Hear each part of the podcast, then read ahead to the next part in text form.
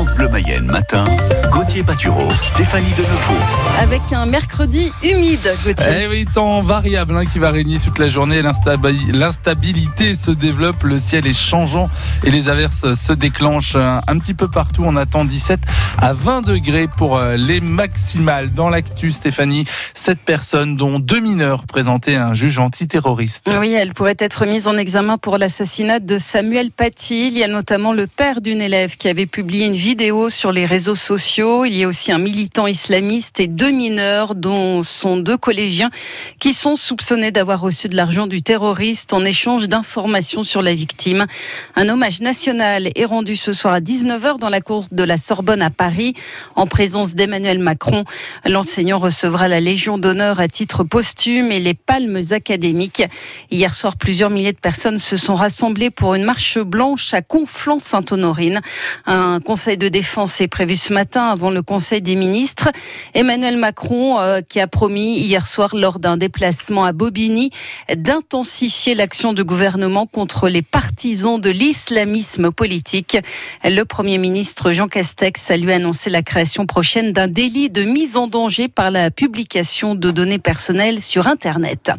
Le gouvernement qui compte bien renforcer la sécurité dans les écoles et cela re- rassure cette institutrice de maternelle à Laval car elle avoue avoir peur, peur de reprendre le travail dans dix jours. On y pense toujours, le risque il existe partout et tout le temps, donc euh, on est confronté tous les jours à chaque instant avec euh, l'entrée du public et la sortie du public euh, chaque jour. On y pense à chaque instant forcément depuis le début des attentats. voilà, ça fait partie de nos vies à tous maintenant. hein. de toute façon, on sait qu'il y a un risque où que l'on soit et, ne pas effectivement courber les chines tout de suite. Se dire qu'il faut aussi former les, futurs citoyens et qu'il faut qu'ils aient aussi confiance quand même en notre État, euh, en notre fonctionnement euh, de société démocratique. Et on reparlera de la sécurité dans les écoles, de l'assassinat de Samuel Paty, de la liberté d'enseigner avec Gilles Pécaud, professeur d'histoire-géographie à Évron, au collège Paul Langevin. Il est l'invité de la matinale à 8h08. Un jour d'hommage national donc à Samuel Paty. Plusieurs rassemblements organisés en Mayenne, à Cran et à Château-Gontier-sur-Mayenne à 18h. Pas de répit sur le front de l'épidémie de coronavirus. Avec trois décès supplémentaires en Mayenne, 20 patients hospitalisés, dont trois en réanimation. Le taux de positivité est en forte hausse. 10 tests positifs pour 100 tests réalisés. Olivier Véran, le ministre de la Santé, annonce une rallonge de près de 2 milliards et demi d'euros pour les hôpitaux. Mais à Laval, on a surtout besoin de personnel. Si vous êtes soignant ou si vous connaissez des soignants, ils sont les bienvenus. L'appel sur Twitter d'un médecin des urgences de l'hôpital, c'est à lire sur francebleu.fr. La disparition d'une figure du sud Mayenne. Alain Fourmont, qui est décédé à l'âge de 78 ans, il a été l'un des premiers agriculteurs à mettre en place un GAEC en Mayenne. Il a longtemps enseigné en lycée agricole. C'est lui qui avait créé la jeune chambre économique de Château-Gontier sur Mayenne. C'est un vrai polar au pays du cochon. Des grands groupes industriels se seraient entendus sur les prix du jambon. Et dans le coup, il y a la une coopérative de producteurs de porc de l'Ouest. Les marques Brocéliande ou encore Madrange, c'est elle. Elle emploie 7200 personnes. La Coperle, condamnée récemment à une amende de 35 millions d'euros. Aujourd'hui, ses dirigeants crient à la cabale et menacent de fermer des usines, Manuel Ruffez. Je sais que le monde des affaires est très dur, confie le directeur général de la Coperle, mais se voir accusé injustement jusqu'à mettre en péril son activité, c'est intolérable, car il en est persuadé, Emmanuel Como, c'est un concurrent Campofrio qui, pour échapper à sa sanction financière, a mouillé la Coperle. Pour éviter de devoir payer cette sanction, Campofrio a décidé d'utiliser une procédure prévue par le droit, qui est la procédure de clémence, en contrepartie de dénonciations plus étayées des autres membres de euh, l'entente.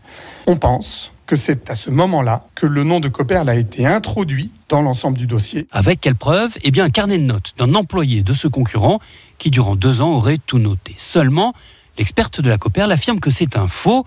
Frédéric Bello, l'avocat de la coopérative. Ce carnet, il a été fabriqué de toutes pièces et n'a pas été rempli sur deux années, mais rédigé de manière continue dans un laps de temps relativement court, puisque le cahier ne comporte aucune trace de manipulation, d'usure, de vieillissement. Donc, nous avons très clairement affaire à un faux. Mais voilà, l'amende de 35 millions d'euros est bel et bien prononcée. La procédure d'appel qui n'est pas suspensive peut durer des années. Alors la Coperle prévient, s'il faut payer, ce sont des usines qui fermeront. Manuel Ruffez pour France Bleu Mayenne. Plusieurs centaines de Parisiens pourraient débarquer dans les prochaines années en Mayenne. Car une partie de la BNF, la Bibliothèque nationale de France, pourrait arriver chez nous. Elle a lancé un appel à candidature pour l'implantation de son pôle presse et l'agglomération de Laval est sur les rangs, Sylvie Charbonnier.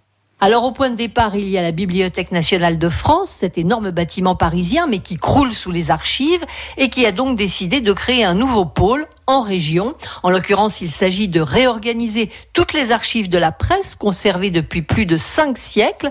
La BNF a donc lancé un appel à projet et l'aglo de Laval a sauté sur l'occasion, d'autant qu'elle coche tous les critères requis, comme par exemple l'emplacement. Il va falloir un bâtiment de 15 000 mètres carrés au sol pour 20 mètres de haut, vous imaginez. Il fallait que ce soit à moins de deux heures en train de Paris et moins de trois heures en voiture. Et bien sûr, être performant dans le secteur du numérique. On est pile bien situé. Donc à l'arrivée, cela pourrait dynamiser le secteur du bâtiment, mais pas seulement, puisqu'une centaine de personnes plus leur famille pourraient s'installer ici. Donc plus qu'à croiser les doigts, on n'est pas les seuls candidats. Réponse au premier trimestre 2021. Et le site retenu pourrait être celui de la zone des Grands Prés à changer. Yannick Favenec ne décolère pas depuis plusieurs mois. Des Mayennais de plus en plus nombreux se plaignent de coupures téléphone et de n'être pas dépannés ou trop lentement par les services d'Orange. Le député a donc pris sa belle plume pour écrire au PDG d'Orange et à Cossé Vivien. Ce sont au moins cinq familles qui sont en panne privées de téléphone, de télévision et d'Internet. Douche glacée pour PSG en Ligue des Champions. Les footballeurs parisiens battu hier soir 2-1 par Manchester United. Rennes, de son côté, a fait match nul un partout face aux Russes de Krasnodar. Ce soir, l'OM rencontre l'Olympiakos, champion de Grèce, à Athènes. Ce soir aussi, on reviendra avec Cyprien Leget, journaliste sportif à West France sur le calendrier. Pour le moins chamboulé du Stade Lavallois, c'est dans 100% Stade Lavallois, 18h05.